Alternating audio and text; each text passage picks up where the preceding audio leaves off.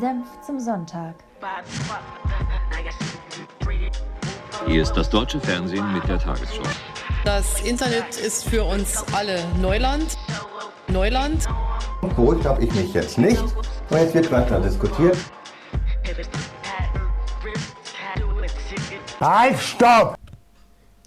Es läuft. Ja, äh, hi. Hi. Herzlich willkommen an äh, alle Hörer zur Folge 9. Was Wir ist, sind- Was ist 9 auf Russisch? David. Okay.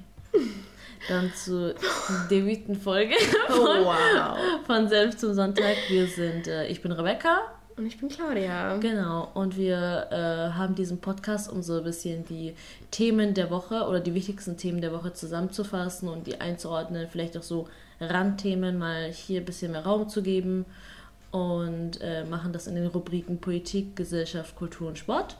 Quatschen und, über die Themen ja. und geben unseren Senf dazu. Das sagt der Name des Podcasts, genau. Ähm, Was hast du mir mitgebracht, Rebecca, heute so, aus das Politik? Politikthema.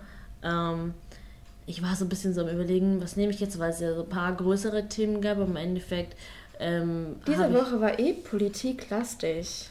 Fand ich auch.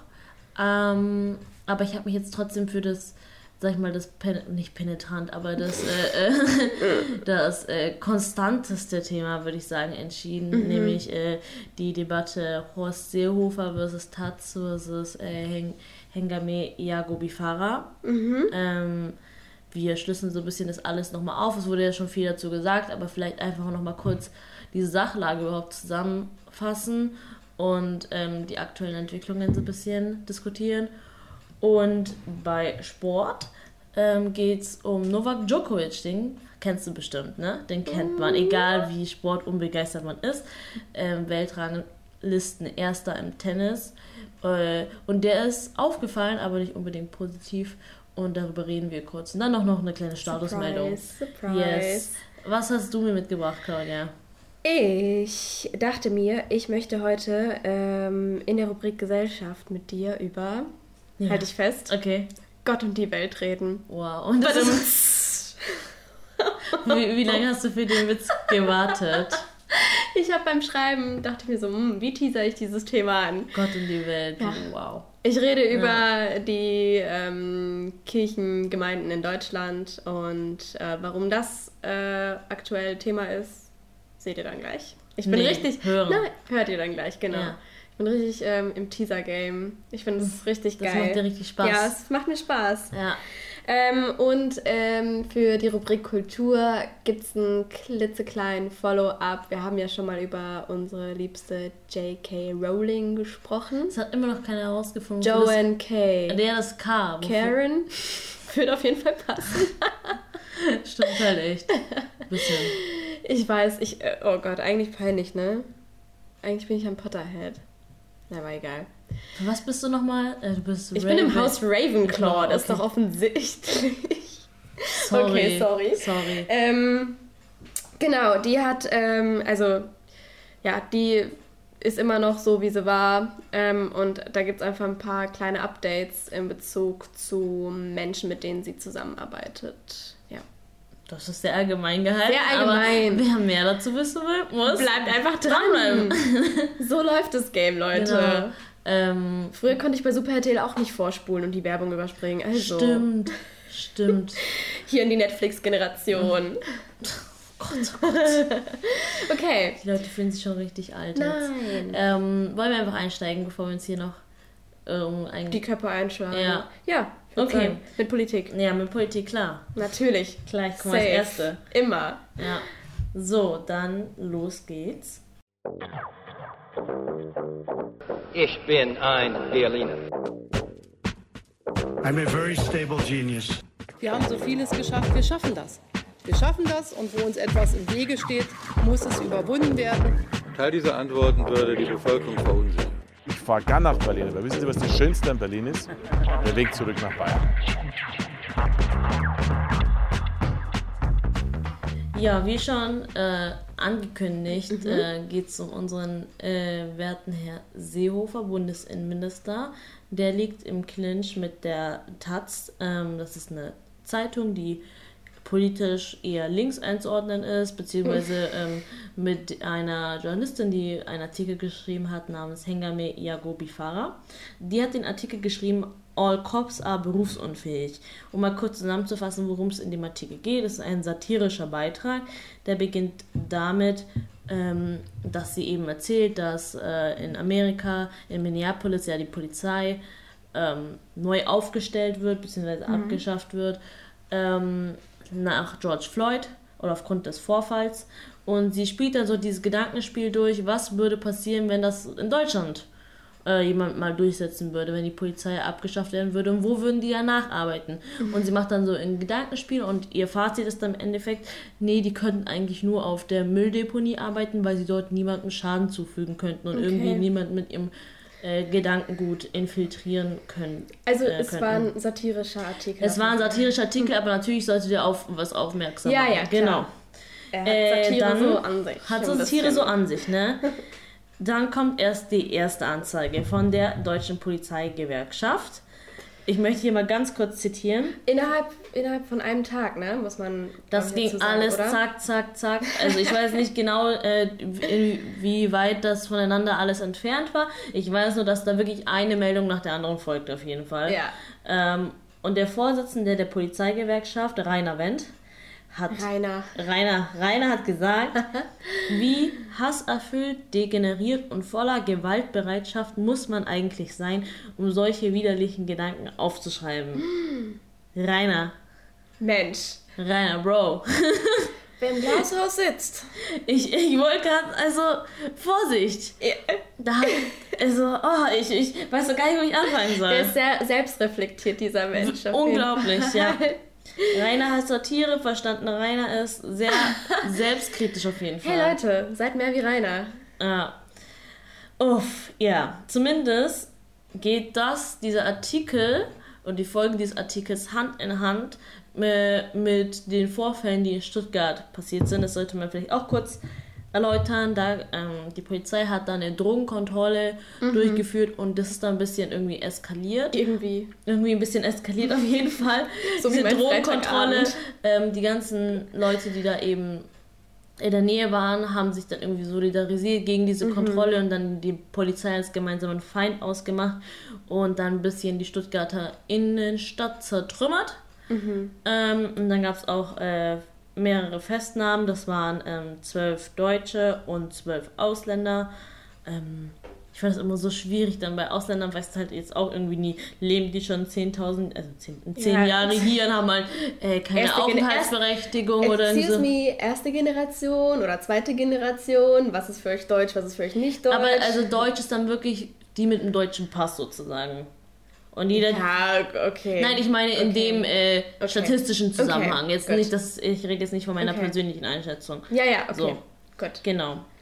Daraufhin kommt jetzt Horst Seehofer um die Ecke. Warte, nochmal, um nochmal kurz die Verbindung herzustellen. Also Stuttgart ist eskaliert Genau. und daraufhin kam dieser Artikel raus. Nee, der Artikel war schon vorher. Ah, okay. Der Artikel war schon vorher, Stuttgart war danach. Okay. Weil Herr Seehofer sagt dann, äh, es geht ja mal gar nicht, diese Artikel, äh, ich, muss, ich muss diese Frau anzeigen, ähm, das geht gar nicht. Und er macht eben auch eine Verbindung zwischen diesem Artikel und diesen Krawallen und sagt dann eben, eine Enthemmung der Worte führt unweigerlich zu einer Enthemmung der Taten und zu Gewaltexzessen, genauso wie wir es jetzt in Stuttgart gesehen haben. Das dürfen wir nicht weiter hinnehmen. Er sagt mehr oder weniger, die, weil die äh, Hengame diesen Text geschrieben hat, haben die in die Stuttgarter Innenstadt äh, Oh, sozusagen okay. in Schutt und Asche gelegt, wobei es wahrscheinlich auch ein bisschen übertrieben ist.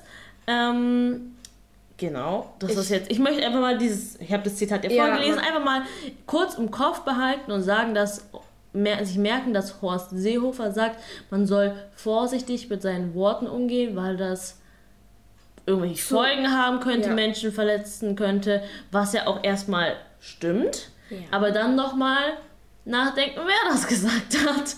Und welche Zitate man sonst so von dieser Person Also ich meine, kennt. ist ja nicht so, als hätte Horst See- Horst Seehofer sich über abgeschoben, abgeschobene Afghanen lustig gemacht und das Asylrecht klein gebogen und äh, sonstige Sachen gesagt. Sowas wie, warte, wie war das? Ähm, Migration ist die Mutter aller Probleme. War das Horst? Hm, ich weiß nicht. Ja, so.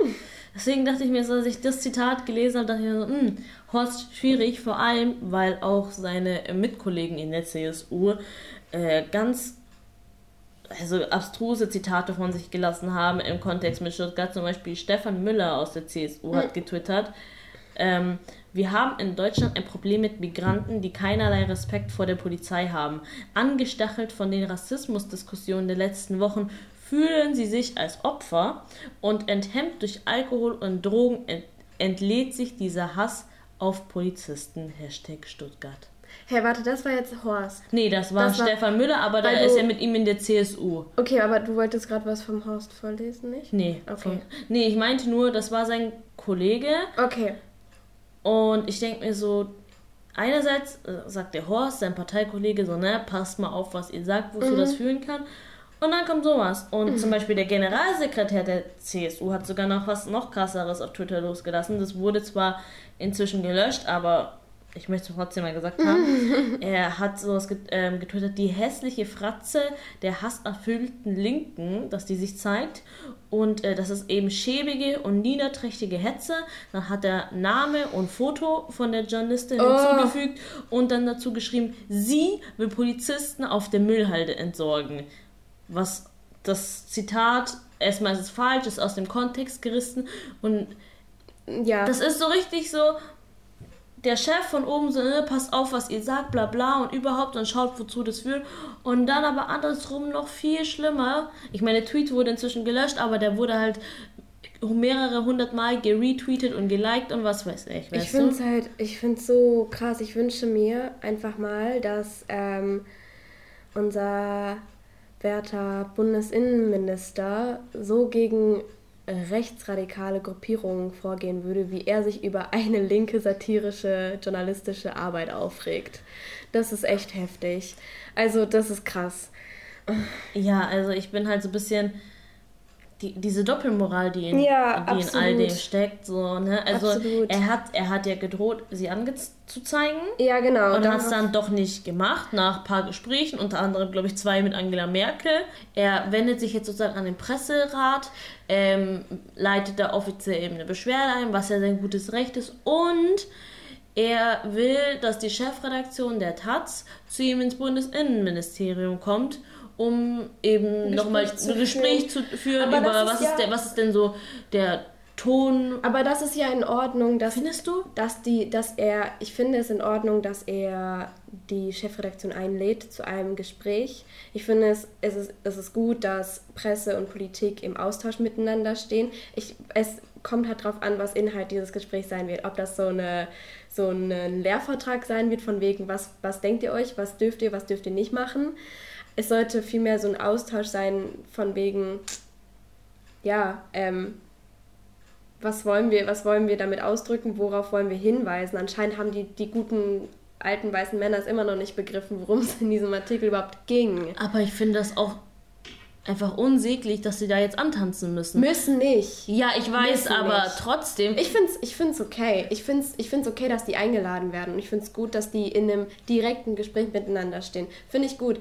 Und ich glaube auch, dass die Taz eingewilligt hat. Hat sie auch, Hat sie. Ähm, aber die, die Taz hat gesagt, sie will sich nicht im Bundesinnenministerium treffen, sondern in der Polizeischule. Ja, ist auch okay. Äh, ist auch okay. Also, Umso besser. aber ich finde das trotzdem so, das wirkt so richtig wie, hm, okay, jetzt darf ich euch zwar nicht auf äh, gerichtlichem Wege anklagen, aber jetzt kommt immer bitte hier zum Nachsitzen, Es weil ja nicht- ich bin hier kommt- Oberlehrer Horst und ich habe euch Ja. noch einige Takte zu erzählen. Wie man es halt sieht, ich weiß nicht, ich habe das jetzt nicht als so eine Art Nachsitzen und, und, und Belehrung gesehen. Ich dachte, ich habe darin eine Chance gesehen, in ein Gespräch zu treten. Und Aber stell dir mal vor, bei jedem Beitrag. nicht, es geht ja, glaube ich, nicht nur explizit um diesen Beitrag, sondern um das Problem im Großen und Ganzen.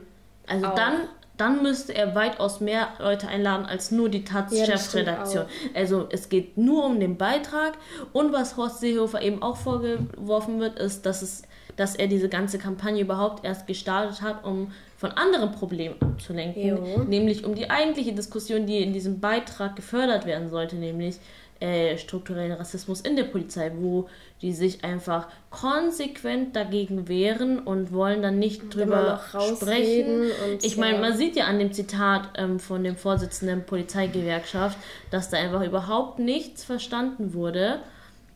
Und einfach, ich, ich, ich habe keine Institution im Kopf, die, also zumindest nicht in Deutschland, die so absolut kritikunfähig ist wie die deutsche Polizei. Das ist unglaublich. Da, da hast du das Gefühl, du redest gegen eine Wand an. Ja, es ist. Ich ähm, meine, es geht, voll viele Leute denken sich, aber es gibt doch den Polizisten und den Polizisten, es geht jetzt gar nicht so um Individuen. Es geht um Strukturen, es geht um offizielle Institutionen. Es geht nicht darum, einzelne Personen zu diffamieren. Aber Mhm. es als, geht um das System Genau. Polizei. Und, aber als Institution, als System wird da einfach, man hat das Gefühl wirklich, da passiert einfach nichts. Man Und rennt gegen eine man, Wand. Diese Diskussion, Ja, die geht gefühlt an denen vorbei oder man ignoriert das oder man macht das, man tut das so ironisch ab in so ganz schlechten Witzen, was man dann auch gerne auf verschiedenen Social Media Accounts Ja. von ähm, lokalen Polizeistationen sieht oder so, aber man, beschäftigt sich nicht aktiv damit, weil man dieses Problem nicht als seines erkennt oder man redet sich so weg von wegen, ja, das ist halt diese komische linke Blase und äh, die sollen halt alle wieder runterkommen, wir warten jetzt mal, in zwei Wochen ist das Geschichte. So kommt mir das auf jeden Fall vor. Mir geht das mega auf die Nerven. Ich sage ja gar nicht, dass du. Es geht ja gar nicht darum, den Artikel an sich toll zu finden. Man kann den inhaltlich, wenn man will, gerne kritisieren. Aber es geht einfach darum, dass es ein Satire ist. Das Ja. ist hier kein, ähm, das ist keine Reportage, das ist äh, kein. es ist keine Hetze. in Das sowieso Sinne. nicht, aber es hat auch nicht den, es hat nicht den Anspruch, irgendwie Neutralität zu wahren. Das Ja. ist hier, das ist hier nicht gefragt. Ja, Und das ist einfach geschützt über die Pressefreiheit, über die Kunstfreiheit. ja. Und dann gibt es einfach keine Diskussion. Und dann finde ich, dann muss auch nicht eine Taz beim Herrn Horst Seehofer antanzen. Ja, ja, muss nicht. Muss Ja, nicht. ich weiß, aber wenn der Bundesinnenminister sagt, bitte, ähm, ich will jetzt mal zum Gespräch, unwahrscheinlich, dass du dann sagst, hm, sorry, nee. Ja, Vor allem, weil man auch sagt, dass innerhalb der Taz haben die sich meiner Meinung nach auch ein bisschen schwierig verhalten. Die haben sich nicht sofort die haben sich nicht solidarisiert. äh, äh, solidarisiert mit, mit, der. Ja, das ihr. fand ich auch schwierig. Also es gab einen Kollegen, der sofort getweetet hat und gesagt hat, wie, also darauf aufge aufmerksam gemacht hat überhaupt und gesagt hat, wie kann, was spinnt ihr überhaupt? Ja. Aber die Chefredaktion war, also hat erstmal abgeblockt und hat sich Ja. von, von dieser Redakteurin äh, oder Journalistin distanziert. Von dem Text auch. Und dann haben noch zwei andere Redakteure, zwei oder drei, äh, so Gegendarstellungen mehr oder weniger geschrieben und haben sie da auch voll, also wirklich von dem Bus geworfen gefühlt. Ja. Und dann kam ein Beitrag, der sie verteidigt hat. Ich meine, das ist ja klar, dass nicht alle Journalisten in ein, innerhalb einer Zeitung derselben Meinung sind. Das ist auch die- richtig so. Das ja, ist auch aber die richtig so. Chefredaktion segnet es ja ab irgendwo. Und das ist Ja. ja, ihre inhaltliche Richt Richtlinie, Eben. die sie da so ein bisschen mitbestimmen. Und dann Ich meine, die haben sagen, dann- oh, oh, sorry.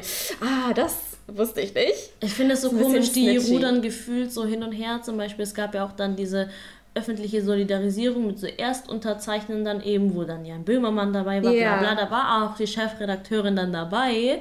Aber du hast zuerst öffentlich so eine komische Larifari-Aussage Ja, gegeben ja. und nicht voller Inbrunst, voller Inbrunst so gesagt, das ist unsere Redakteurin und wir Ja. stehen zu ihr. Ja, und so diesen Beitrag, und das ist ein satirischer Ja. Beitrag und Punkt und da wird nicht diskutiert. Ja. Also, da, da würde ich mich an ihrer Stelle richtig vor den Kopf gestoßen äh, fühlen. Das war ja bei, bei Böhmermanns Schmähgedicht. Stell mal vor, da hätte äh, der ZDF gesagt, oh ja, äh, wie ist der denn in unser Programm reingerutscht? Nee, sorry, das haben wir übersehen. Ja, also unglaublich.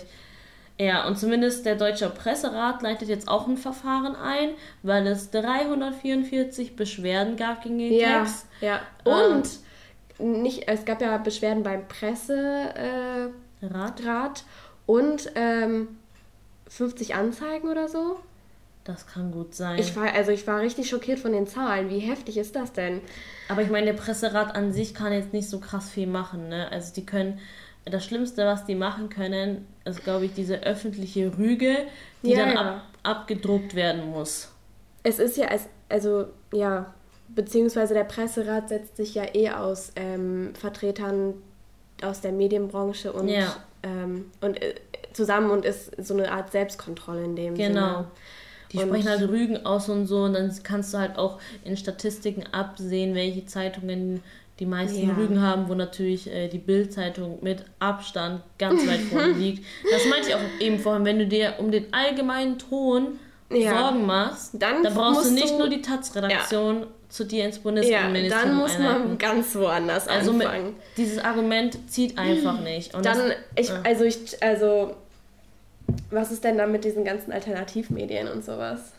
Wenn wir schon damit anfangen. Was ist denn mit der jungen Freiheit und sowas, die einfach immer noch Sachen veröffentlichen können und sowas, ohne dafür irgendwie verdächtig Ja. zu werden und so. Weißt du, das ist das, was ich mir denke. So, diese ganze Energie und diese Wut und diese Sorge, dass man die nicht mal rechtsextremen Gruppierungen entgegenbringen kann, mit so einer Ge Inbrunst dagegen vorgehen kann, wie jetzt diese eine Journalistin, die einmal ihren Mund aufgemacht hat und mal was gesagt hat, was irgendwie true ist und ein bisschen schockiert, so ein bisschen. Es ist, weißt, du, es ist Es mir so ist scheißegal, heftig. ob das stimmt, was da steht oder nicht.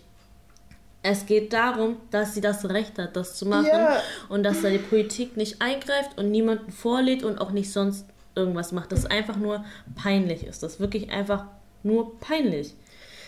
Ja, äh, und weißt du, das Lustige ist jetzt, weil sie hat ja über Polizei, also rassistische Polizeistrukturen geschrieben, Gerade aus der Stuttgart-Nacht, ich nenne sie mal Stuttgart-Nacht, ist jetzt ein Tape aufgetaucht von dem Polizisten. Ja, habe ich mitbekommen. ähm, eine Audionachricht, man weiß nicht genau, an wen diese Nachricht ging oder an welches soziale Medium die geschickt wurde. Aber er fängt an mit Stuttgart heute Nacht. Jetzt haben wir 1.55 Uhr. Und dann, er berichtet gerade dann darüber, wie die Polizisten mit Steinen beworfen werden und so, halt so eine Lage. Ähm, Beschreibung. Und dann geht so langsam los. Krawalle wie in Amerika. Das ist Krieg. Wir befinden uns heute im Krieg. Und dann geht er so weiter mit seinen Formulierungen und stellt es so dar, als ob Jugendliche mit Hilfe von Waffengewalt irgendwie Stuttgart übernehmen wird und dann sagt er so, ja, das sind sowieso alles nur Kanaken. Und damit entlarvt er sich so im Endeffekt und er stellt es so dar, als ob das irgendwie so eine äh, Kanakengarde wäre, die ihre Revolution gegen Deutschland in Stuttgart startet. Es ist, es ist krass. Ja. Ich habe auch Allein schon der Punkt, wer, wer würde sowas in Stuttgart starten? das weiß ich jetzt nicht. Äh, jem- jemand hat eine Frage gestellt auf Twitter. Muss Stuttgart überhaupt wieder aufgebaut werden? Das ist auch immer eine Frage, die im Raum steht, ja. Ich glaube, der Großteil der Deutschen, die würden, die würden eine Sekunde nachdenken, würde ich zumindest mal sagen, ja. Und wenn ich eine Revolution in Deutschland starten will, dann ganz sicher nicht in Stuttgart. Und nicht da beginnen, auf jeden Fall. Ja. Okay. Es ist halt absolut lächerlich und dieses Tape, also es wird auch schon ermittelt innerhalb der Stuttgarter Polizei, man hat die Stimme erkannt, etc. Ähm, aber auf jeden Fall Erstmal an die Na eigene Nase packen. erstmal an die eigene Nase Lieber packen. Herr Und ich finde eigentlich, also ich meine, natürlich ärgert einen immer sowas, wenn man das hört, aber es ist nur ein weiterer Beweis. Und wenn das der sozusagen am Ende nochmal kommt, dann bestätigt das ja nur den Inhalt des Textes. Ja. Und dann kommt es wieder zu dem Thema zurück, um das es überhaupt eigentlich gehen sollte. Ja. Und das sind rassistische Strukturen in der Polizei. How dare you? You have stolen my dreams and my childhood with your empty words. And yet, I'm one of the lucky ones. I have a dream that one day this nation will rise up. And we all, we all living in one world. I just arrived from Germany and I love you. Ich habe beschlossen, diese Rubrik mal mit einer Zahl zu starten. Okay. Mit einer schockierenden Zahl. Okay. Im Jahr 2019, das ist nicht die krasse Zahl, die kommt noch, Surprise. Wow. Im Jahr 2019 ähm, gab es nämlich ähm, innerhalb der katholischen und evangelischen Kirche über, also mehr als eine halbe Million Austritte. Also mehr als eine Million Menschen sind ausgetreten im vergangenen Jahr. Ähm, das sind in der katholischen Kirche 26 Prozent mehr als ähm, im vorherigen Jahr, also im Jahr 2018, und in der evangelischen Kirche 22 Prozent mehr. Ähm, ja, das sind insgesamt 540.000 Leute, die ja, gesagt haben, ciao, kein Bock mehr. Ja, die Prozentzahlen, also die Vergleichsprozentzahlen sind relativ hoch auf jeden Fall. Ja. Ähm, mich wundert es jetzt nicht, also ich meine, Kirchenaustritte, das ist ja eh so ein Trend, ähm, der schon seit ein paar Jahren rausgeht, aber der Unterschied ist auf jeden Fall relativ eklatant. Ähm, hat sich jemand von der Kirche dann irgendwie schon dazu geäußert? Ähm, tatsächlich nicht wirklich, also zumindest nicht ähm, in Hinsicht auf Beweggründe, woher das kommen könnte. Das ist tatsächlich sehr überraschend, weil ähm, es tatsächlich ein neuer Negativrekord ist. Der bisherige, die bisherige Rekordzahl geht zurück auf das Jahr 2014. Das Jahr, vielleicht erinnerst du dich daran, ähm, in dem halt dieser Limburg-Skandal ans das Licht Das ist eine meiner absoluten ist. Lieblingsgeschichten. Love it, die Badewanne. Ja. Ähm, genau. Ähm, auf jeden Fall ähm, gab es seitdem keine so große Zahl beziehungsweise die Austrittszahl. die Austrittszahl ist nicht so enorm angestiegen wie im vergangenen Jahr und das ist halt tatsächlich sehr merkwürdig, weil, was heißt merkwürdig, aber es ist halt ähm, anders als in den vergangenen Jahren. Also die höchsten Anstiege gab es halt 2010 und 2014. Zum einen, wo die ganzen Missbrauchsskandale äh, ans Licht kamen und dann der Limburg-Skandal. Und 2019 ist eigentlich nichts Großes in dem Sinne passiert. Und das ist vielleicht so ein bisschen auch, was die Kirche beunruhigt, weil das spricht ja irgendwie dafür, dass ja schon so ein kleiner Sinneswandel vorgeht. Mhm. Das sind auf jeden Fall Zahlen, die letzte Woche ähm, mitgeteilt wurden von der Deutschen Bischofskonferenz in Bonn und der Evangelischen Kirche in Deutschland. Und ähm, aber die haben jetzt ja. auch keine klare Begründung genannt, woran sie das irgendwie festmachen würden. Tatsächlich noch nicht. Also die evangelische Kirche hat äh, beschlossen, dass sie eine eigene Studie durchführen wollen, in der sie ergründen wollen, wie es denn dazu kam. Also ja, wollen halt einfach intern forschen. Ich weiß auch nicht, warum die das so ein bisschen für sich selbst entscheiden wollen. Naja, also. Who knows? die Frage ist halt, wer macht sonst? Es gibt ja. für die Kirche keine kein Kontrollgremium, beziehungsweise die Kirche ist ja auch nicht an den Staat gebunden, genau. dass da irgendwie ein, eine Kontrolle, irgendwie eine staatliche Kontrolle bestehen müsste. Ja, das stimmt natürlich, da hast du recht. Aber ähm, tatsächlich hat die Kirche ja sowieso schon ein bisschen mit einer sinkenden Mitgliederzahl zu kämpfen. Das hat man auch im letzten Jahr nochmal gemerkt, ähm, dass mh, mm, es halt schon mehr Bestattungen zum einen gab als dass es ähm, Taufen gab innerhalb der Kirche, ähm, was schon für eine sehr alternde Mitgliedschaft spricht. Das heißt, den Kirchen fehlt einfach schlichtweg der Nachwuchs und die können diese gesellschaftliche Gruppe kaum noch irgendwie einfangen oder ja. Aber also das ist wahrscheinlich das eine Problem, aber das hängt ja nicht direkt zusammen mit den Austritten, oder? Ja, das ist es halt. Also Indirekt würde ich sagen, ja schon. Ne? Also, weil ich glaube, die Werte der heutigen Gesellschaft passen meiner Meinung nach oftmals nicht mehr zusammen mit dem Bild, die, ähm, mit den Wert, Wertevorstellungen, die in, in, in strengen Kirchengemeinden noch gepredigt werden, teilweise. Es ist auf jeden Fall ein Kritikpunkt, der, der außerhalb der Kirche sehr oft kommt, dass die Kirche dennoch heutzutage sehr exklusiv und sehr ja, doch sehr exklusiv ist.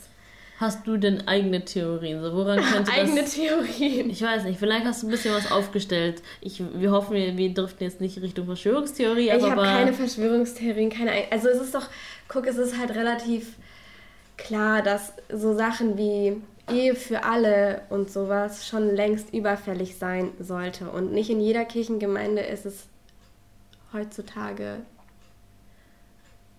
gern gesehen. Ähm, ich habe mir ein paar Artikel durchgelesen von Leuten, die sich dazu äußern und das ist zumindest ein Punkt, den sie beklagen. Also ich glaube, sehr viele Menschen fühlen sich einfach ausgeschlossen, fühlen sich nicht mehr zugehörig und ich glaube aber auch, dass der Glaube dadurch, also ich glaube nicht, dass Menschen aufhören zu glauben oder sowas. Ich glaube nicht, dass Menschen von der Religion abgekommen sind. Ich glaube nur, dass es sich sehr stark ins Private mittlerweile verlagert hat, weil das, was innerhalb der Institution abgeht, einfach nicht mehr vereinbar ist mit liberalen Wertevorstellungen. Also ich will auch nicht verallgemeinern. Es gibt super offene Kirchengemeinden. Ich bin selbst, ein, also ich bin selbst in einer groß geworden. Meine Familie ist ähm, gläubig größtenteils. Keine Ahnung, ich, hatte, ich wurde getauft, ich hatte eine Konfirmation, was auch immer. Ich war bei den Pfadfindern und so und die waren super offen. Wir hatten Menschen mit unterschiedlichen ähm, sexuellen Orientierungen und so weiter. Wir hatten ähm, weibliche ähm, Personen an der, an der Führungsspitze dieser Gemeinde und so. Also es war cool. Aber ich glaube, ähm, nicht jeder hat das Glück, so eine inklusive Gemeinde kennenzulernen und fühlt sich vielleicht auch so ein bisschen ja, ausgeschlossen, ein bisschen fehl am Platz. Ich meine, du hattest jetzt zum Beispiel auch erwähnt, dass bei euch eine weibliche Führungsposition oder wahrscheinlich äh, bei dem Pfadfinder oder jetzt als Pfarrerin vielleicht. Genau. Das zum Beispiel in der katholischen Kirche ist ja nicht mal das möglich. Ich, ja. ich muss da an so eine Frau denken, die kämpft seit Jahren dafür, äh, dass sie katholische äh, Priesterin werden darf, auf jeden ja. Fall. Und die, ich habe die das erste Mal gesehen im Morgenmagazin. Ja. Und die war so, also ich dachte mir so, wie enthusiastisch sie da rangeht. Und so, ich glaube, ich hätte die Kraft gar nicht dafür. Aber für sie ist die Religion eben so ein wichtiger Teil. Und sie möchte das eben auch in der katholischen Kirche beruflich ausführen können und kämpft da seit Jahren gegen diese Institution einfach an. Aber das ist wirklich so ein riesiges Machtkonstrukt mit solchen Gefällen.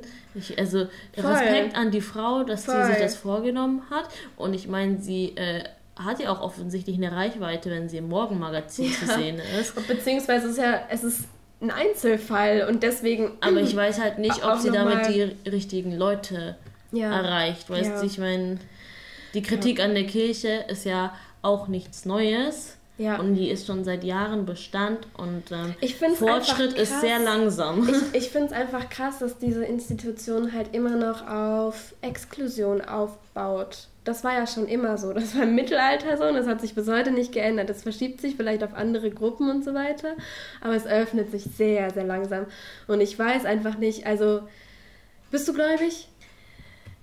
Äh, ja, also doch, aber ich halte nicht viel von der Kirche und als ich, Institution. Ich glaube, das ist so, ich glaube, das ist so diese Grundstimmung, die einfach auch herrscht bei diesen, bei den meisten Menschen, vielleicht auch bei den Menschen, die sich dazu entschlossen haben, auszutreten. Also Glaube ist, wie gesagt, irgendwie etwas geworden, was man mit sich selbst jetzt ausmacht. Man schaut für sich selbst, wie vereinbar ich das mit mir und meinen Wertevorstellungen, weil ich ich finde, das ist ein richtig schwieriges Thema. Ja. Weil wenn jeder sein Glauben sich so dreht, wie er es gerne hätte, weißt du, wie ich meine? Dann hat ja sozusagen jeder seinen individuellen Glauben, aber dann ist es ja nicht mehr so wirklich eine Glaubensrichtung, aber gleichzeitig kannst du natürlich verschiedene Dinge verschieden interpretieren. Das ist ja auch einerseits das Schöne, andererseits das Nervige an solchen Texten und Glauben, so dass sie äh, viel lesbar sind und viel inter da kannst du auch viele Sachen rein interpretieren. Dann ist auch die Frage, welche Texte sind für diese heutige Zeit noch relevant, weil natürlich musst du auch bedenken, dass diese Texte zu einer bestimmten Zeit geschrieben wurden mit, mit mhm. ganz anderen verschiedenen äh, ganz, ganz anderen gesellschaftlichen Normen und gesellschaftlichen Rahmen, in denen du dich bewegen Beziehungsweise kannst. Beziehungsweise ist es halt auch super viel vielleicht verloren gegangen in, äh, innerhalb der Übersetzung solcher Texte. Das auch.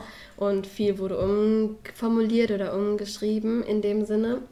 Das darf man halt auch nie vergessen. Ich kann mir einfach vorstellen, auch wenn es jetzt keinen spezifischen Fall gab, der jetzt nochmal so groß Aufsehen erregt hat, kommen ja aber immer wieder neue Missbrauchsfälle ans Licht und immer wieder so verteilt und ähm, dann kommt wieder so, ja, wir werden das, wir werden dem nachgehen etc. Aber irgendwie werden die, die Opfer werden ja auch nicht wirklich entschädigt. Also viele Leute äh, kämpfen da ja bis jetzt noch für, um da irgendwie sowas wie eine Entschädigung zu bekommen Mhm. von der Kirche. Mhm. Und ich kann mir sehr gut vorstellen, dass die Le- viele einfach gesagt haben, nee, so nicht mehr, ich habe darauf einfach keine Lust mehr. Das ist jetzt... äh, bestimmt. Ja, ich meine, dass, dass, dass die jetzt halt gewartet haben, mehr oder weniger, was noch kommt und das sozusagen als eine Art Nachwirkung entstanden ja, ist. aber mh, ja, das sind trotzdem halt eine halbe Million Menschen, die wir da Ja. mit einbeziehen. Es ist halt, es ist halt grundsätzlich so, dass das Vertrauen safe abgenommen hat Ja, in die. Institution. Das Vertrauen hat abgenommen, die ähm, Bereitschaft, sich noch damit zu identifizieren, hat abgenommen. Weil, wie gesagt, Menschen haben, die meisten Menschen haben mittlerweile andere Wertevorstellungen, die sind ein bisschen enttäuscht von der Exklusivität dieser Institution. Das sind alles Sachen, die Ich meine, die Kirche versucht sich ja irgendwie zu öffnen, aber gleichzeitig, also man, man gibt immer so dieses sehr offene Bild und Gott ist auch offen, oder sie, also ich rede jetzt nicht von mir, sondern die Kirche sagt dir, Gott ist offen, Gott soll für alle alle. da sein, bla bla. Bla, bla. Und dann, und dann so im Nebensatz folgen dann immer noch so, aber das, das findet er nicht so gut und Ja. das geht eigentlich auch nicht. Und ich, ich glaub- es gibt ja viele gläubige Menschen, die eigentlich in diese Ausschlusskriterien fallen und trotzdem sagen, ich bin gläubig und ich möchte in, die Kirche sein, in, in der Kirche sein, weil es einzelne Kirchengemeinden gibt, die das trotzdem Ja. zulassen und die sagen, wir, wir So empfangen euch ich- mit offenen Armen. So wie ich gerade halt erzählt genau, habe. Genau. Aber es gibt halt diese große Institution, von der viele sich eben abgelehnt fühlen. Und wenn du jetzt nicht unbedingt eine richtig tolle Gemeinde hast, dann hörst du ja oft auch das, auf das, was von ganz oben kommt. Und wenn das dich ablehnt oder vielleicht auch deine Werte, du musst dir nicht mal selber diskriminiert äh, sein, sondern einfach sagen, ich stehe in Solidarität und ich kann mich damit nicht mehr identifizieren, Ja. dann gehst du halt raus. Ja, so ist es halt. Und Und ich ich, glaube aber auch nicht, dass die Kirche in näherer Zukunft einen dramatischen Change hat in ihrem Kurs, weil ich glaube, es ist ja, oh Gott, meine Stimme. es ist ja schon auch irgendwie ein kleiner Bundestag mit einem Gottesschein drüber. Also, weil die haben ja schon auch ihre Stamm, Stammwählerschaft, wenn ich diese Metapher mal weiterziehen kann. Es gibt ja schon viele Menschen, die sich auflehnen würde, wenn die, wenn die kirchlichen Richtlinien sich zu sehr öffnen Ach würden. so, weißt du, was so ich meine? du. Ja. Also auch da müssen die halt aufpassen, dass die nicht zu sehr abdriften driften und so weiter. Das- die Gefahr besteht, überhaupt- glaub ich, nicht. Was ich überhaupt nicht gut heiße. Ähm, aber ich glaube, das ist halt auch nochmal so ein Ding. Ich glaube noch nicht mal, dass die Kirche als Institution alleine dran schuld ist. Es gibt auch viele gemeindeinterne Menschen, die sich dagegen aufstellen und sagen, nein, wir bleiben so, wie wir sind. Das ist die Kirche und das ist, war schon immer so und das steht hier geschrieben, bla bla. Ja, klar. Religion ist sowieso ein sehr kontroverses Thema und das hat ja auch wieder was damit zu tun mit, wie ist es verschriftlich, wie interpretiere ich Dinge, welch, weil das Ding ist ja auch, es stehen auch in der Bibel und aber auch in allen religiösen Schriften eigentlich immer Dinge drin, die sich gegenseitig widersprechen. Ja. Das heißt, also in so bestimmten Diskussionen, das sind dann meistens nicht so die Hauptinhalte, sag ich mal, aber immer so ein, zwei Sätze, hier steht das, aber gefühlt steht 20 Seiten weiter wieder eine Geschichte, die dem irgendwie widersprechen würde. Mhm. Und dementsprechend kommst du in so einer Situation mit so, mit so Einzelsätzen eigentlich nicht weiter. Mhm. Und deswegen, wenn jetzt da in der, in der Bibel was Homophobes steht, dann widerspricht das ja wieder der Sache, äh, wofür eigentlich, also Religion an sich mit, mit diese- dieser Offenheitsanspruch und so. Man kann Ich- halt diese beiden Argumente gegeneinander stellen und dann musst du halt schauen, welches schwerer wiegt. Ja, oder weniger. es gibt, wie gesagt, also ich weiß, es ist halt auch überhaupt noch nicht ungeklärt. Es ist halt, oh Gott. Ähm, es gibt auch Ansätze, die äh, behaupten, dass eben diese homophoben Stellen, die du gerade angesprochen hast, auch eine Auslegungssache sind. Also dass es irgendwie lost in translation quasi ist, dass Mhm. diese, diese Absätze ursprünglich gar nicht so gemeint waren, wie sie jetzt interpretiert werden seitens der Kirche. Also, keine Ahnung.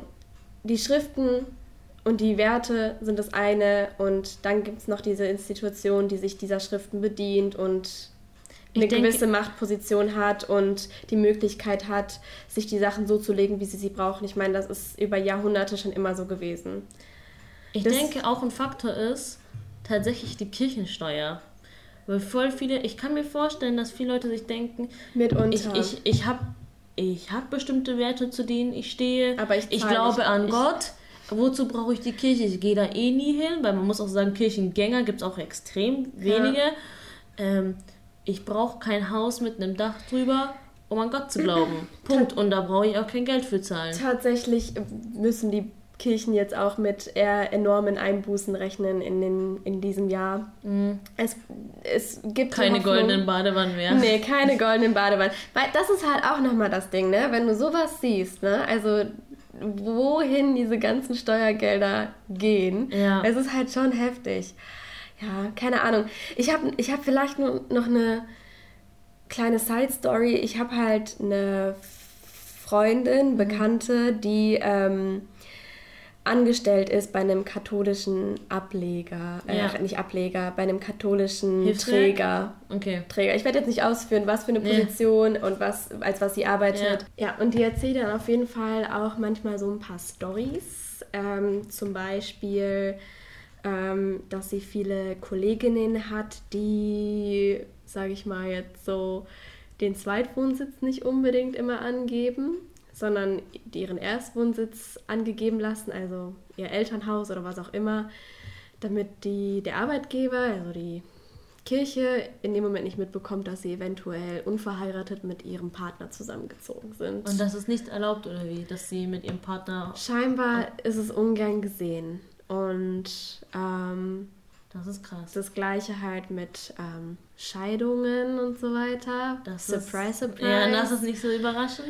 Und ähm, ja, also so- auch so Sachen wie ähm, Homosexualität oder generell LGBTQ wird nicht offen ausgelebt, aber auch das ist nicht Das ist sehr nicht surprising, überraschend. surprisend. Nee, ist nicht so, aber ich finde wirklich die Geschichte, dass ähm, sie nicht mal angeben darf, dass sie mit ihrem Freund Dürfen die halt sie schon. wahrscheinlich, Und aber ich glaube auch nicht, dass es ein offizieller Grund, Kündigungsgrund. Kündigungsgrund ist. Ja. Aber ähm, ja, der Vertrag läuft dann halt aus oder zumindest wird hinterm Rücken geredet oder so. Es ist halt schon, wie gesagt, sehr exklusiv, sehr judgy.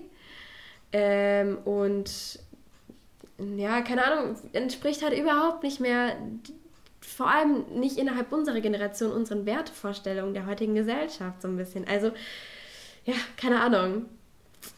Ich finde diesen Gedanken komisch, dass die Kirche noch denkt oder erwartet, dass man erst in einer gemeinsamen Wohnung wohnt, sobald man irgendwie Eheringe ausgetauscht hat. Das ist doch relativ fernab Oh. von jeglicher Realität. Ja, also ich, es kann, wie gesagt, das war eine Story. Ja. Ähm, es kann sein, dass es ein Einzelfall ist. Kann sein, dass dieser Arbeitsgeber besonders strikt ist oder Mhm. merkwürdig. Ich habe auch keinen Einblick in andere äh, Bereiche und ähm, das war jetzt auch nur innerhalb der katholischen Kirche so. Ja. Ähm, ich, hab ich weiß nicht, wie es bei der evangelischen aussieht. Ähm, Fakt ist, ähm, dass mittlerweile jetzt nur noch knapp etwas mehr als die Hälfte der Bevölkerung einer der beiden deutschen Kirchen angehört. Das ist auch nochmal eine Zahl so zum Abschluss. Ich finde das aber tatsächlich immer noch viel. Also die ich meine, im, Ver- im Vergleich ich zu hätte dem, gedacht, es mal mehr. war. Ich, Ich habe, also ich fand's krass. Ich hätte gedacht, es wäre mehr. Als ich die Zahlen gesehen habe, dachte ich mir halt schon so, okay. Ja, wahrscheinlich ist es auch von mir eine sehr ähm, blasenhafte. Ansicht, sage ich mal. Ja. Weil, ähm, Deutschland besteht jetzt nicht aus 70 Großstädten. Ja. In Großstädten ist es ja nun mal so, dass du tendenziell viel weniger ähm, Kirchenmitglieder hast, wie jetzt, wenn du mehr aufs Land rausfahren Ja. würdest. Ähm, und Deutschland ist nun mal weitaus mehr Land als Stadt. Stadt, das Ähm, stimmt. Und dementsprechend ist es wahrscheinlich eine sehr niedrige Zahl. Aber wenn ich mir so immer noch die Hälfte des Landes doch, also schon. Schon ich finde es immer noch viel, aber wahrscheinlich, wenn du dann noch mm, erst mit früheren Zahlen vergleichst und so, wo der Anteil mal war, ist wahrscheinlich wirklich extrem wenig Ja, eigentlich. Ne? ja. ja. Keine Ahnung, also Punkt. Punkt. Wir Punkt. beenden das hier. Das war äh, Gesellschaft. unser, unser Senf zum Sachen Religion. Wir haben noch nie Gott. über wir haben noch nie über Religion gesprochen, ne? In ja, wir haben über viele. Dinge noch nicht gesprochen. Ja, aber also das war das erste Mal, dass wir so richtig über Religion gesprochen haben. Das fand ich auch ganz cool. Toll, Ja. Claudia. Nein, das ist doch so. Gut, auf zu Sport. wow. Ja, Okay. keine Lust mehr. Sport, los. 80 Pro- Prozent von euch und ich äh, krauen sich auch mal an den Eiern. Von daher ist alles gut. Ich wollte mir heute erst die Bälle selber aufs Tor schießen, damit ich mich endlich mal auszeichnen kann, aber kann ich auch nicht machen. I can tell you all that I know a lot of people who don't watch Formula One because technique is too complicated. Die WM für Deutschland ist vorbei. Okay, wir reden jetzt über Novak Djokovic, den du auch kennst, auch als Sport ähm, oder als Massensport. Ich möchte nicht sagen unerfahren. Weil du bist ja an sich sportlich und alles, aber du, du schaust das nicht gerne an. Ich hype es einfach nur nicht. Ich bin, ich bin ein schlechter Fan. Ich weiß es nicht. Ich glaube, das ist, äh, liegt einfach bei mir in der Familie. Wir hatten innerhalb der Familie nie irgendwie so einen mm, Sport, den wir immer gemeinsam geguckt haben. Ja. Wir haben keinen Verein, den wir supportet haben. Ich glaube, das ist, wird ja auch viel über die Familie Klar, weitergegeben. ja. So. Keine Ahnung. Okay. Novak Djokovic zumindest ähm, ist am Coronavirus infiziert. Ähm, Surprise. Wieso bist du jetzt nicht surprised? Achso, ja, aber passiert doch jetzt eben.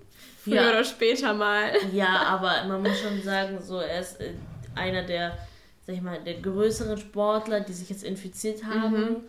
Ähm, und man muss halt auch sagen, es, es ist tatsächlich nicht überraschend, aber es rührt eher daher, dass er das Virus an sich nicht so krass ernst genommen hat. Okay. Ähm, er ist ein großer Fan von so alternativer Medizin, beziehungsweise hat so ganz krude Theorien aufgestellt, von wegen so äh, giftiges Essen und giftiges Wasser, das kann man mit der und der Methode wieder sauber machen und so. Mhm. Er ist Impfgegner, er hat auch sich also gegen Corona-Impfungen, falls sie mal kommen sollten, ausgesprochen.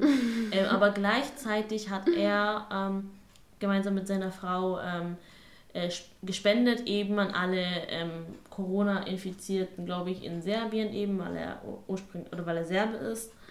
Ähm, also es ist jetzt nicht so, dass An er alle Corona-Infizierte. also er hat halt im, ähm, äh, Masken und so Okay. halt daran ähm, An- da an Geld rein investiert auf jeden Fall. Gesundheitsorganisationen. Genau, genau. Okay. Also ist jetzt nicht Er so, stand dann dass- nicht vor der Tür und meinte, ja, Hi, ich bin der Novak.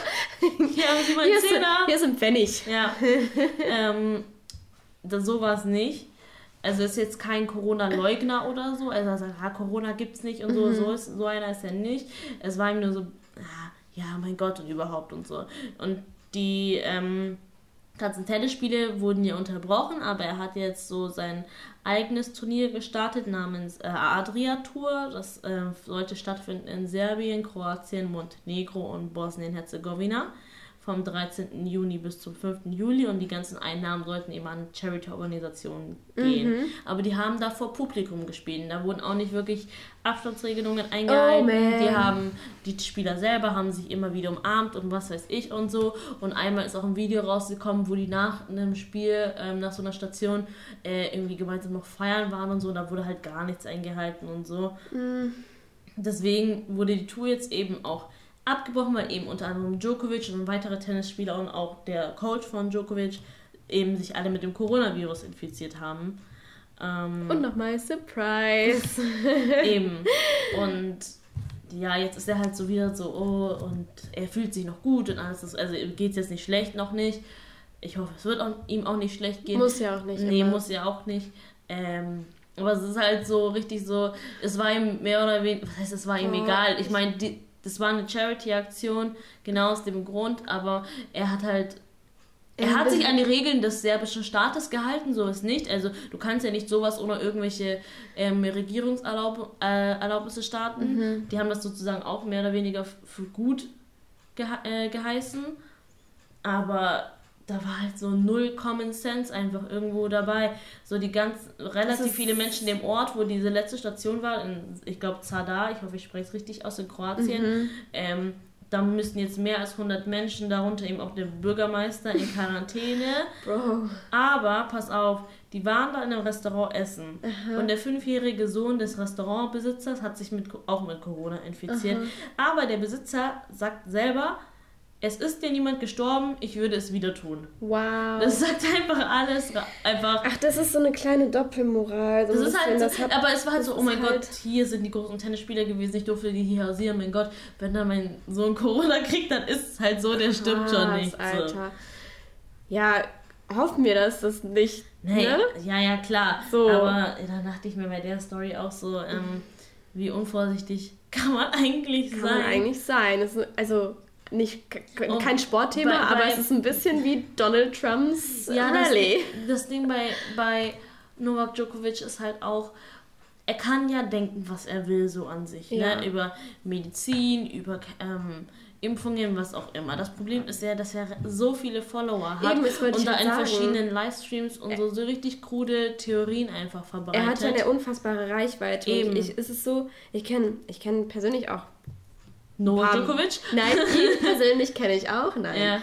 Ich kenne Leute, die auch Verfechter sind von so Alternativmedizin Hm. und sowas. Und da bin ich auch so, macht, was ihr wollt, aber, also nicht macht, was ihr wollt, Ja. aber wenn ihr das so machen wollt, dann macht es so. Dann, dann lasst euch nicht impfen, keine Ahnung. Aber das Ding ist, die Leute hatten halt auch eine gewisse Reichweite und sobald die eben diese Reichweite ausnutzen, um irgendwelche Halbwissen zu verbreiten und Leute versuchen zu bekehren und so weiter, bin ich, es läuten bei mir einfach alle Alarmglocken und das finde ich so, Also es soll jetzt nicht Alternativmedizin-Bashing werden, weil Nein. Ich, ich will ja auch gar nicht sagen, dass äh, die, man sagt eigentlich dann nur westliche Medizin, ne? Dass diese westliche Medizin ähm, alles ist, was es gibt und sonst hilft gar nichts. Aber Nein, es gibt nein, einfach nein. so bestimmte Sachen ab bestimmten. ich meine also, sowas wie Meditieren gegen Corona. Ja. Sowas meine ich. Oder das ist ein konkretes Beispiel. So, keine Ahnung, wenn du äh, diesen Quarzstein auf deine Brust äh, legst, dann löst sich dein Brustkrebs oder so. Ja, Das- genau. Also auf dem Niveau jetzt. Genau, genau. Oder wie gesagt, so giftiges Essen und Wasser in sauberes umwandeln oder so. Ja. So in dieses Level. Ja. Aber wie gesagt, man muss halt echt aufpassen, weil man sich auch einfach seiner ähm, Medienwirksamkeit bewusst werden sollte, wenn man so eine Reichweite hat. Mhm. Und nicht nur eben, was man auf Social Media postet, sondern eben auch, sollte man so ein Turnier stattfinden lassen oder nicht? Ja. Welche eventuellen Folgen hat das? Ja. Und jetzt schieben die halt alle gegenseitig die Schuld auf sich so. Ja, ähm, Djokovic hat das alles so vorangetrieben, so sagen halt so ein paar Tennisspieler, die da teilgenommen haben. Dann sagen eine Art der Trainer war das. Ähm, das sagt zum Beispiel Djokovic Vater, dass das Aber die Schuld vom Fact- Trainer ist. Fact Dann ist, ist es die einmal haben die ja- Regierung und so. Aber Fact ist, die Fact- haben alle alle haben teilgenommen. mitgemacht, Alle ja. haben mitgemacht. Das bringt so gar nichts, jetzt die Schuld von einem zum anderen zu schieben, ist absolut lächerlich. Und ich meine, die waren ja nicht irgendwie abhängig oder sowas von diesem Turnier. Das ist ja was anderes, wenn irgendwie, weiß ich nicht, ähm, äh, beim Fleischhersteller Tönnies die Leute abhängig sind von Lohn und da arbeiten müssen oder sowas. Ja, das Ding Das ist, also das ist ja eine Charity-Veranstaltung gewesen. Das heißt, das Geld, was da zusammengekommen ist, kommt ja bestimmten Leute, aber Leuten dafür, zugute. aber sorry, aber solche Leute haben eine Reichweite, dass sie auch an, auf anderen Wegen dieses Geld zusammenbekommen können. Auf virtuellem Wege oder einfach nur irgendwie eine Petition starten können oder die sonstiges. wollten halt Tennis spielen Crowdfunding. und halt vor Leuten ja, spielen. das ist es. Und die wollten gesehen werden und die wollten wieder spielen und die wollten wieder Applaus bekommen. Applaus bekommen, punkten, gut sein. Ja. So. Das, Es also, ja, es ja. wird jetzt in Österreich nochmal ein Tennisturnier geben von Dominic Thiem. Der war jetzt auch bei der Adria Tour dabei. Er hat gesagt, ja, dass auf dieser Party war, war voll falsch und so. Ne? Mhm. Hätte er nicht nochmal machen sollen, aber sein eigenes Turnier wird stattfinden von 7. bis 11. Juli, aber in Österreich. Und da wird es dann 500 Zuschauer geben, aber eben unter österreichischen Auflagen mit Sicherheitsabstand etc. Man muss halt dann sehen, ob das, ob das so klappt, Ob ob, so alles so klappt. eingehalten werden kann. Ähm, mal sehen, wie gesagt, also ich finde es sehr risky und aber auch sehr mutig, dass nach so einer absolut gefällten Aktion Voll. noch selbstbewusst sagen zu können, ja, mein Turnier wird aber gut laufen. Und Voll. Also, Krass. ja. Ich finde es krass. Viel Glück, Herr Team, auf jeden Fall. Ähm, und noch eine kleine Servicemeldung. Servicemeldung. Ser Servicemeldung. Liverpool ist englischer Meister geworden. Uh. Woo! Wir Woo! freuen uns. Ich freue mich auf jeden Fall. Herzlichen Okay. Glückwunsch. Äh, Jürgen An, an Liverpool, falls Ja. du gerade zuhörst. Genau. Jürgen Klopp ist, ich glaube, offiziell zum fünften Teil der Beatles aufgestiegen. Und Boah, du hast diesen Witz hast du dir aufgeschrieben. Den du ich hast mir drauf aufgeschrieben. gewartet Den und hast ihn mir aufgeschrieben. Fand ich auch gut. Ähm, die erste Meisterschaft seit 30 Jahren. Und ich, war- ich habe diese Nachricht gelesen und ich dachte mir so, boah, voll geil. Und mein nächster Moment war so, ach, voll schade, ey, wegen scheiß Corona und so, die können hier gar nicht anständig feiern. Jetzt so das erste Mal seit 30 Jahren. Hätte- Also, das ist, das, boah, das hat mich richtig traurig gemacht. Und dann am nächsten Morgen sehe ich so diese Videos, das hat niemanden gejuckt. Ich wollte gerade sagen, ich habe ein halbes Jahr in Großbritannien gelebt. Ich wollte gerade sagen, die Briten lassen sich davon Nee, nicht abhalten. Überhaupt nicht. Sorry. Das hat keinen gejuckt. Alle waren auf der Straße und Aber wir hier dürfen, das nicht, wir so. dürfen das nicht gut heißen. Wir haben uns gerade aufgeregt über dieses Tennisturnier. Das, da- das, ich meine nur, das war eine Info, weil ich hab mir Ja, ja. richtig leid getan habe, diese Videos gesehen dachte mir so, ach so, ja dann, da habt ihr ja wohl ausgelassen gefeiert Ja. und, äh, ne, also da, da war einfach mal für eine Nacht Pause, da gab es einfach für eine Nacht kein Corona, da haben die irgendwie einen offiziellen Brief geschrieben, aber auch not, not today einfach.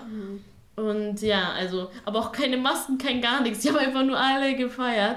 Ähm, es waren natürlich an sich schöne Bilder, aber Trotzdem auch, auch fragwürdig. Eine, ja, auch eine fragwürdige, fragwürdige Aktion. Ja. ja, okay. Kultur? Fragwürdig geht's weiter. Ja, es zieht sich heute so durch die, durch sonst- die ganze Folge. Das sonst gäbe es ja auch keine, keine News, sonst gäbe es ja keinen Diskussionsbedarf. Stimmt. Das ist ja traurig, aber wahr. Okay. Aber okay, ich übernehme jetzt einfach mit Kultur, ne? Yes. Oh my god. Becky, look at her bed. Was ist denn das für ein Mann, der zwei Monate lang auf Sex verzichtet? Entweder ist er eine Flasche oder ein Volltrottel. Robert! Das ist kein deutscher Name. Herr Sarrazin. Wie ist denn Ihr Vorname überhaupt? Das wird mich jetzt Tilo. Tilo, okay, das ist ein deutscher Name auf jeden Fall. Ich habe auch einen Kumpel, der heißt Tilo. Ich grüße ihn mal mit Servus, Herr Hitler, ehrlich jetzt. what was the reason. reason? I had a What was reason. the reason? reason. What was the reason? I just explained the reason. What was the reason, bitch? Ähm, ich will eigentlich auch gar nicht in die Länge gehen. Ich wollte einfach auch nur ein kleines Follow-up geben, weil wir ja über unsere liebe Joanne K. Rowling gesprochen haben. Mhm. Unsere allerliebste Lieblingsturf. Weißt Ja. du noch, was es ist? Ich habe es mir aufgeschrieben, weil ich äh, muss immer zurückblättern. Oh, fuck. Trans, Trans-Exclusionary Radical Feminism. Das Radical Feminist hätte ich noch im Kopf gehabt, Genau. aber das T und das Also, wer nicht weiß, was Joanne K. Rowling sich geleistet hat, der kann ja einfach mal zwei Folgen zurückspulen Yes. und sich das ein bisschen anhören. Ähm, das Ding ist, dass diese Woche ähm, nämlich Folgendes passiert ist. Vier Autoren haben die Agentur von Joanne K. Rowling verlassen, weil sie sich ähm, einfach nicht mehr verbunden gefühlt haben mit dieser ja, verbunden ist das falsche Wort. Die hatten das Gefühl, dass die Agentur nicht mehr dieselben Werte vertritt, die auch die, diese Personen vertreten. Ähm, es ging nämlich darum, dass äh, die Agentur von Joanne K. Rowling dazu aufgefordert wurde, sich öffentlich zu äußern zu ähm, Trans People Rights und ähm, dazu aufgefordert wurde, ähm, ihre Unterstützung zu unterstreichen in Bezug auf Rechte von Transmenschen. Ähm, haben sie aber nicht gemacht. Aber gar nichts gesagt, Die oder? wollten einfach nichts machen. Die wollten einfach Okay. nichts. Ähm, und ja, das war so der Ausschlaggeber äh, da, dafür, dass die Leute einfach gesagt Kein haben, ja, Bock. okay, kein Bock mehr. Also ich meine, zwei von den Leuten waren selbst ähm, Menschen aus der LGBTQ-Community, aber auch, ähm, aber das man muss ja nicht Teil der Community sein, um äh, zu sagen, so geht das nicht. Das wäre sonst voll schade. Das wäre schade. Ich finde es auf jeden Fall auch total krass, dass ähm, die ganzen großen Schauspieler, die Harry Potter auch, auch zumindest auf der filmischen Ebene so berühmt gemacht haben, wie Daniel Radcliffe oder Emma Watson, Eddie Redmayne. Ja, gestimmt, ja. Ähm, sich so öffentlich gegen J.K. Rowling gewandt haben. Und ähm, da dachte ich mir schon, aua, das, das muss wehtun auch als J.K. Rowling, wenn diese ganzen Leute, Ja. also die Das hat sie auch aufwachsen, ja, die hat sie aufwachsen Ja. sehen und so am Set und so. Und dann machen die alle so öffentliche Statements, verfassen da Aber was- Texte. was gut ist. Ja klar, aber Absolut. ja klar, aber ich denke mal so, das muss, muss auf jeden Fall wehtun. Das ist jetzt so ein bisschen alles abgeflacht, die Debatte. Und jetzt kommt wieder sowas, wofür sie als, ich weiß jetzt nicht, wie sehr sie als Einzelperson jetzt in den Fall involviert ist, weil es ist ja die Agentur, Agentur. da sind ja auch noch Ja. andere Leute involviert. Und Sprecher und so ja, weiter. aber ich finde es halt dumm, dass man einfach gar nicht, also gar nichts dazu sagt, weil Also- dann ist es ja auch, ist auch wieder eine Aussage. Keine Aussage ist auch eine Aussage, beziehungsweise hat die Agentur tatsächlich oder eine Sprecherin der Agentur hat darauf verwiesen, dass ähm, ich habe den, den genauen Wortlaut nicht mehr, aber die haben auf sowas wie die Meinungsfreiheit verwiesen, dass sie ähm, alle Meinungen zulassen, sowohl die der Autoren, was aber für mich auch impliziert, dass sie auch Joanne K. Rowlings Meinung akzeptieren. Ähm, dieses, dieses Meinungsfreiheitsschutzschild haben die auf jeden Fall aufgefahren und ja, das sagt irgendwie schon alles. Ja, also ich verstehe die Argumentation Es auf jeden ist, Fall. Die arbeiten ja in einem kreativen Bereich. Die arbeiten, ähm, das ist eine, Literat eine Lit Literaturagentur, ein Litera Literaturverlag, was auch immer. Also es ist ein kreativer Bereich. Es geht ums Schreiben, es geht um das Ausdrücken von Meinungen und so weiter. Und klar muss die Meinungsfreiheit gewährleistet werden in diesem Bereich. Aber Meinungsfreiheit gehört ja immer dort auf, wo meiner Meinung nach anderen Menschen Leid zugefügt wird, andere Menschen exkludiert werden aufgrund einiger Charakter, nicht Charaktereigenschaften, aber aufgrund von einigen. Da würde ich dir aber widersprechen. Ich finde, also, wenn jemand sagt, Ausländer finde ich scheiße, dann diskriminiert er natürlich Ausländer, aber er darf, der darf diese Meinung haben. Das ist nicht, der darf das auch, also der darf das äußern, das ist seine Meinung. Aber dann muss er auch mit dem Backlash zurechtkommen und dann muss er sich auch kritisieren lassen müssen. Ja.